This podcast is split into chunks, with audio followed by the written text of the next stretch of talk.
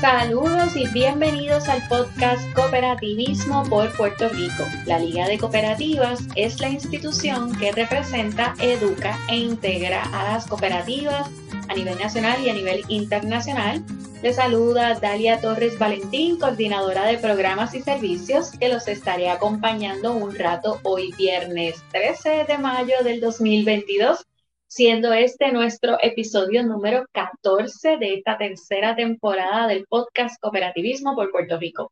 Y hoy me acompaña Divisay Andújar, quien es la principal ejecutiva de la Cooperativa de Vivienda Ciudad Universitaria. Buenos días, Divisay. Buenos días, Dalia. Muchas gracias por la invitación. Y hoy vamos a estar dialogando sobre lo que son las cooperativas de vivienda. En Puerto Rico existen 13 cooperativas de vivienda, la mayoría de ellas están ubicadas en, el área metropolitana, eh, San Juan, Bayamón, Carolina. Hoy estamos en Trujillo Alto y la única que está fuera del área metropolitana es la de Ponce, que es la cooperativa de vivienda La Ceiba. El resto están en esos pueblos que les mencioné, así que igual al final vamos a dar información para aquellos que quieran buscar información de esas cooperativas en particular, pues puedan conseguir la misma. Pero hoy vamos entonces a estar conversando con Tibisay sobre el funcionamiento de las cooperativas de vivienda, específicamente de lo que es la cooperativa de vivienda Ciudad Universitaria. Tibisay, para todos aquellos que no sepan, que no conozcan el, concepto de lo que es una cooperativa de vivienda, como tú lo pudieras detallar.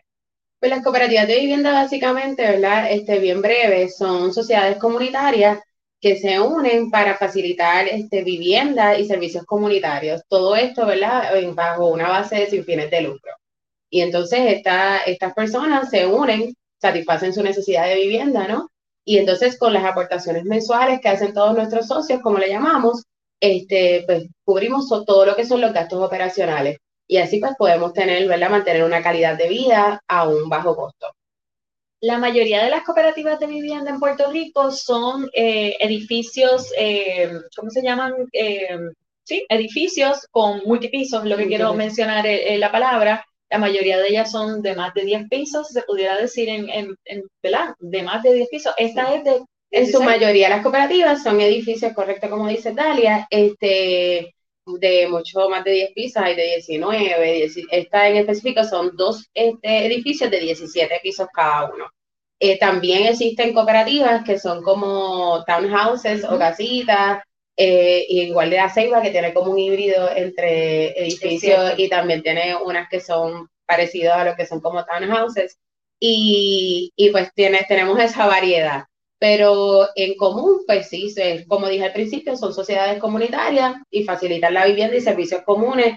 Y realmente las cooperativas de vivienda que tú has tenido la oportunidad de visitar, este, puedes notar, ¿verdad?, que es una calidad de vida superior, es una calidad de vida que no tiene, que se puede comparar sin ningún tapujo con otros modelos de vivienda.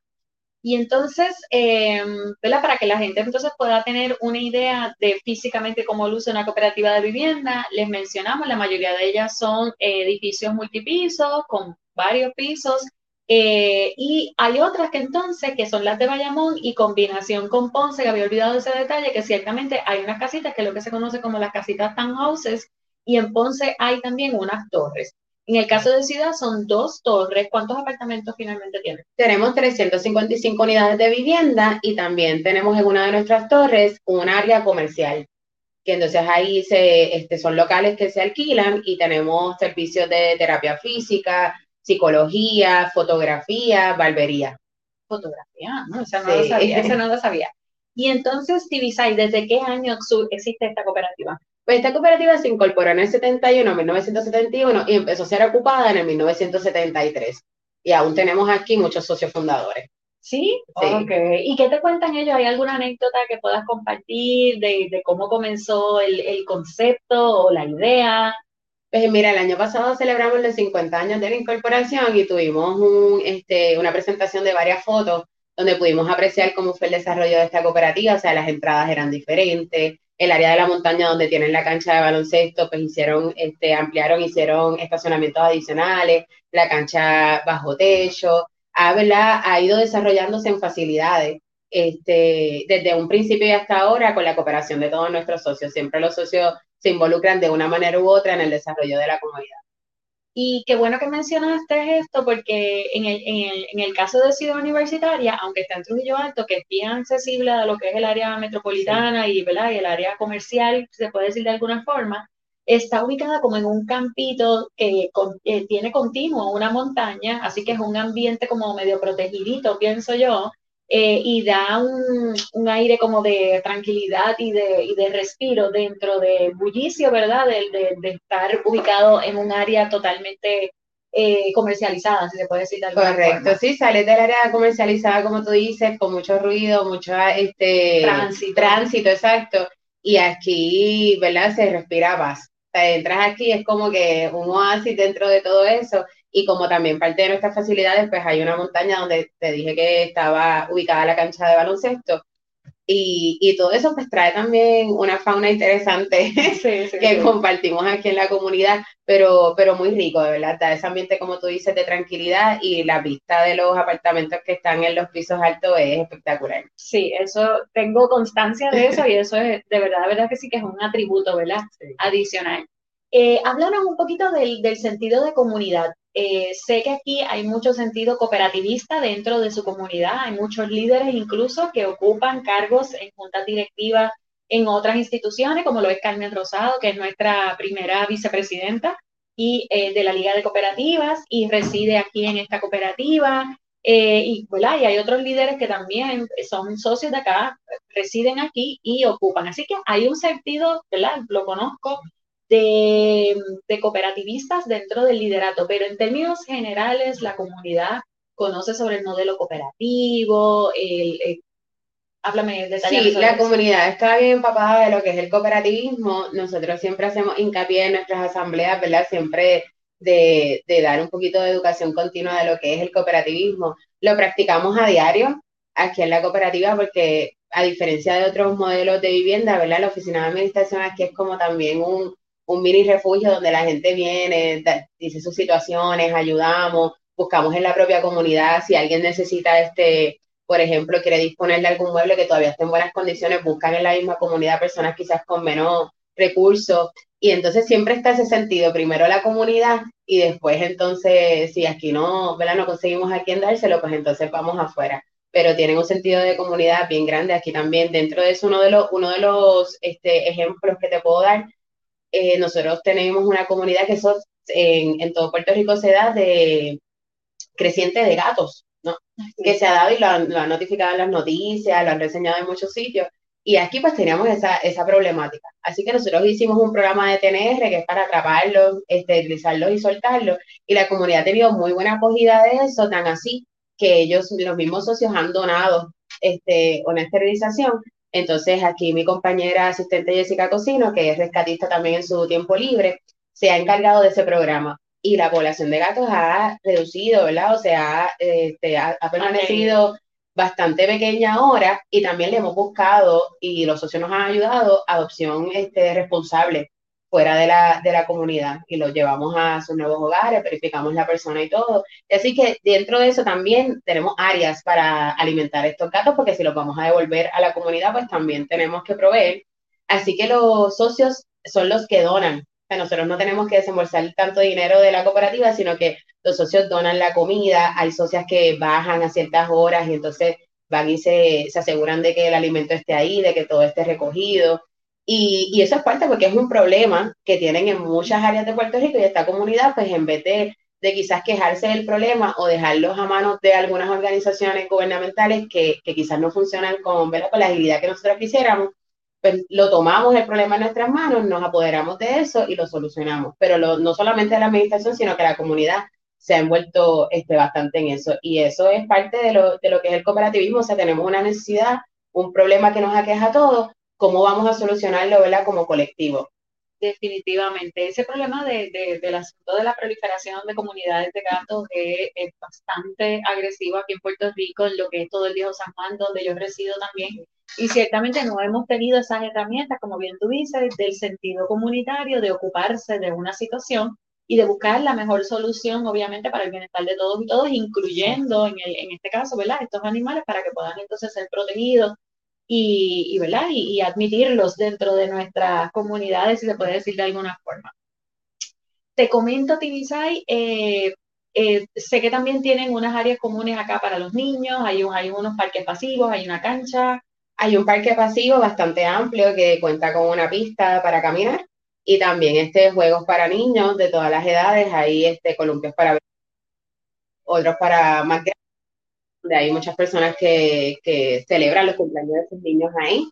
Y también tenemos la cancha de baloncesto, que está en el área de la montaña, eh, una cancha bastante amplia, techada, este, la usan mucho, aquí en la comunidad la usan muchísimo. También tenemos otras áreas de servicio a, a los socios como son lavandería, unas lavanderías amplias con equipo este, comercial e industrial a un costo bien bajo porque son parte de los servicios ¿verdad? Que, que podemos proveerle a nuestros socios y que ellos mismos sostienen con sus aportaciones mensuales. ¿no? Eh, también tenemos un salón de actos que también se alquila para actividades este, privadas de los propios socios a un precio también módico para ellos, que tiene también este, facilidad de wifi, sonido, cocina, baño. Y entonces aquí nuestros socios pueden celebrar cualquier ocasión dentro de su propia comunidad. Hay muchísimas facilidades y, y que se mantienen de esa manera, ¿verdad? Gracias a, la, a las aportaciones de los socios aquí en la comunidad. También una de las cosas que me gustaría mencionar de esta comunidad en específico, Ciudad Universitaria, es que, que también de sentido cooperativismo, es que ya nosotros al saldar la, la hipoteca en el 2014, pues ¿verdad? Salen, salimos de lo que es el programa de sección 8. Este, pero para darle oportunidad a esos socios que se beneficiaban de ese programa, quedarse con nosotros y a, y a cualquier otra situación futura que sucediese, este, crearon en aquel momento la Junta Directora y la administradora Nelly Díaz Adorno, crearon lo que es el Fondo de Asistencia Económica Temporal, eh, por su sigla FAET, y ese fondo se hace de las aportaciones mensuales de los socios, echamos ¿verdad? un poco al pote, y cuando un socio le da una enfermedad catastrófica, este, pasa alguna situación de, pérdida de empleo repentino, pues puede acudir a nosotros y nosotros le podemos asignar hasta el 90% de la aportación mensual que le toca a ese socio por un tiempo determinado a lo que el socio, ¿verdad? Puede reponerse de esa situación económica. Así que, y ese fondo, ¿verdad? No, no se nutre de ningún este, incentivo gubernamental ni nada, sino que ese fondo se nutre de las mismas aportaciones de los socios y es un fondo que fue aprobado por los mismos socios. ¿En qué comunidad que se, se ofrece eso? Ninguna otra que yo haya conocido, ciertamente. Eh, y es bien importante significar esto porque eh, ustedes decidieron, ¿verdad? En este, en este caso, ¿verdad? En la junta que había en ese momento, de salir de ese programa, pero entonces, ¿cómo vamos a seguir atendiendo a los que son socios y socias, beneficiarios del mismo?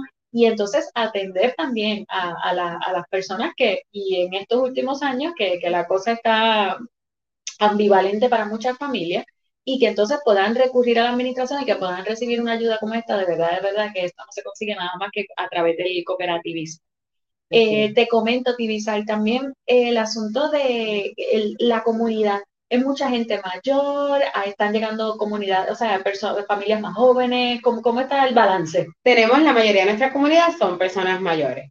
Este, esa es la mayoría pero sí tenemos familias este, más jóvenes, tenemos personas, muchachas solas, este, todo tipo de familias realmente tenemos en esta comunidad, pero sí nuestra mayoría de, de nuestra comunidad es una comunidad este, de envejecientes, pero muy activos. Lo sé, lo sé por eso. muy activos, quizás en edad, pero en espíritu es una comunidad joven, es una comunidad joven. Hace poco tuvimos aquí también este un taller de, psicología psicoemocional para este, un taller psicoemocional en tiempos de COVID, ¿verdad? Porque en este encierro, en este cambio, ¿verdad? De estilo de vida, pues entonces traímos ese taller y, la mayoría de los que fueron fueron este, de nuestras personas mayores y ellos han gozado en ese taller y han dicho, la muchacha se fue este, nutrida más ella, yo creo. Así que es una comunidad, sí, como te dije y repito, mayormente envejeciente, pero, pero realmente es una comunidad con un espíritu jovial. Qué bien, qué bien. Aquellas personas, o sea, ¿cuál es el proceso para, para solicitar admisión en esta cooperativa de vivienda? Aunque ya me adelantaste antes de la grabación de que en este momento no hay vacantes. Sí, en este momento no tenemos vacantes, estamos todos llenos, pero pues el proceso es, es, un proceso bastante, un poquito larguito, pero necesario para conservar ¿verdad? la calidad de vida que tenemos en la comunidad eh, le pedimos una presolicitud a la persona para ver cuáles son sus ingresos, composición familiar y eso, y con eso hacemos una precualificación. Ya cuando se acerca el momento de que surgen vacantes y eso, pues entonces le damos una solicitud eh, eh, formal con unos documentos que tiene que manejar para nosotros verificar el crédito, entre otras cosas. Eso va a la junta de directores con una recomendación de la administradora, en este caso esta servidora, y entonces la junta de directores verifica que todos los documentos estén en orden, que, ¿verdad? que haya cumplido con todos los requisitos y lo invita a una entrevista. Para conocerlo, ¿verdad? Porque la, la, junta de directores no son personas ajenas a la comunidad, no son personas que tienen sus casas aquí, que a diferencia de otros lugares, ¿verdad? Que estas casas son sus casas vacacionales. Esas personas de la junta de directores, aquí los socios viven aquí, esa es, su, es su vivienda principal, ¿no? Así que más bien, este, más allá del requisito de, de entrada, realmente esa, esa entrevista es para conocer a esta persona que potencialmente va a ser parte de nuestra comunidad y nos conozca. Vamos a hacer su primer enlace en la comunidad. Así que los conocen, los entrevistan, cuál es su interés de, de estar en la comunidad, cómo se enteraron, preguntas básicas y comparten con ellos un poquito de cómo es la vida en la comunidad. Y luego de eso, tan pronto se le asigna una, una unidad de vivienda, ya todo el proceso de ahí en adelante sería con esta servidora para entonces la entrega del apartamento final. Ahí ellos dan una equidad, como nosotros le llamamos, que va a depender de, la capacidad del apartamento y, las mejoras que tenga el mismo. Se, se hace una, un cálculo de mejoras, depende de los años también que lleven esas mejoras, se le aplica una depreciación, normal como en cualquier otro lugar. Y entonces ya la persona venga adelante, ya es parte de nuestra comunidad y empieza a empaparse, ¿verdad? De, todos los procesos cooperativos, aunque ese, ese primero, ese primer encuentro con lo que es el cooperativismo, es aquí en la oficina de administración y obviamente con uno de los cuerpos directivos importantes que son la junta de directores. Además de ese cuerpo directivo, nosotros también contamos con lo que es el comité de supervisión, ¿no? Y tenemos muy buena relación con el comité que trabajamos mano a mano con el mismo fin, ¿no? Los, el, el, la junta de directores, el comité de supervisión y la oficina de administración trabajamos con el fin de mantener y mejorar lo que es la calidad de vida de nuestros socios y ver qué servicios con, ¿verdad? con los tiempos van cambiando hay servicios que la gente va necesitando más. Claro. Y entonces vamos evaluando eso y nos vamos moviendo a, las nuevas necesidades. a esas nuevas necesidades, correcto. El concepto de equidad funcionaría igual como si fuese las acciones en una cooperativa de crédito. En un es lo que te convierte en socio dueño. Exacto, es lo que te convierte en socio dueño, correcto. Este, en un principio, cuando se estaba pagando la hipoteca, pues esa, esa equidad que dio el socio era menor eso va, ¿verdad? Fue aumentando con los años. Y ya cuando se sale la hipoteca, ya esa equidad, ¿verdad? No sigue cogiendo intereses. Ya ahí quedó, pero entonces el socio, si el socio ya no tiene la necesidad de vivienda en una cooperativa, se va a mudar del país o se va a mudar para otro lugar, pues entrega su apartamento y nosotros le entregamos la equidad. Esos socios que entraron al principio se le entrega lo que, lo que pagó más su acumulación, ¿no? Y con eso mismo, el socio que entra con lo que entró, se le paga al que sale. Entiendo. O sea, no es un depósito que se pierde, no es nada. Sí, muy bien, muy bien. Eso, por eso quería hacer esa como que esa comparación, porque siempre yo lo he entendido más o menos ahí De, de, esa forma. Bueno, y entonces, para más información de la Cooperativa Vivienda Ciudad Universitaria, ¿dónde pueden llamar? No sé si tienen página de Facebook, redes sociales, no sé. No tenemos redes sociales por ahora, es algo que tenemos en mente de proyecto, pero sí nos se pueden comunicar al 787-761-0555 o a nuestro email que es ciudadcoop.gmail.com. Ciudadcoop.gmail.com. Están ubicados en, en Trujillo Alto. Esta es la avenida. En Trujillo Alto, avenida periferal. Avenida periferal, aquí en Trujillo Alto, eh, súper accesible. Y esta chica, eh, de verdad, de verdad, uno que no lleva tanto tiempo acá, ¿no? No, aquí llevo administrando desde el 2020, aunque también tuve una oportunidad de trabajar en ciudad para allá, para el 2015, pero como asistente administrativa. Y entonces ahora he tenido ¿verdad? el beneficio y la fortuna de volver acá, pero ya independiente como administradora y, y ha sido una buena experiencia. Dos añitos acá a bordo, ¿verdad? Capitaneando este, este gran proyecto que es una cooperativa de vivienda, así que gracias por recibirnos. Gracias Y entonces a los cooperativistas nos estaremos entonces sintonizando la próxima semana por aquí por Cooperativismo por Puerto Rico. Buen día.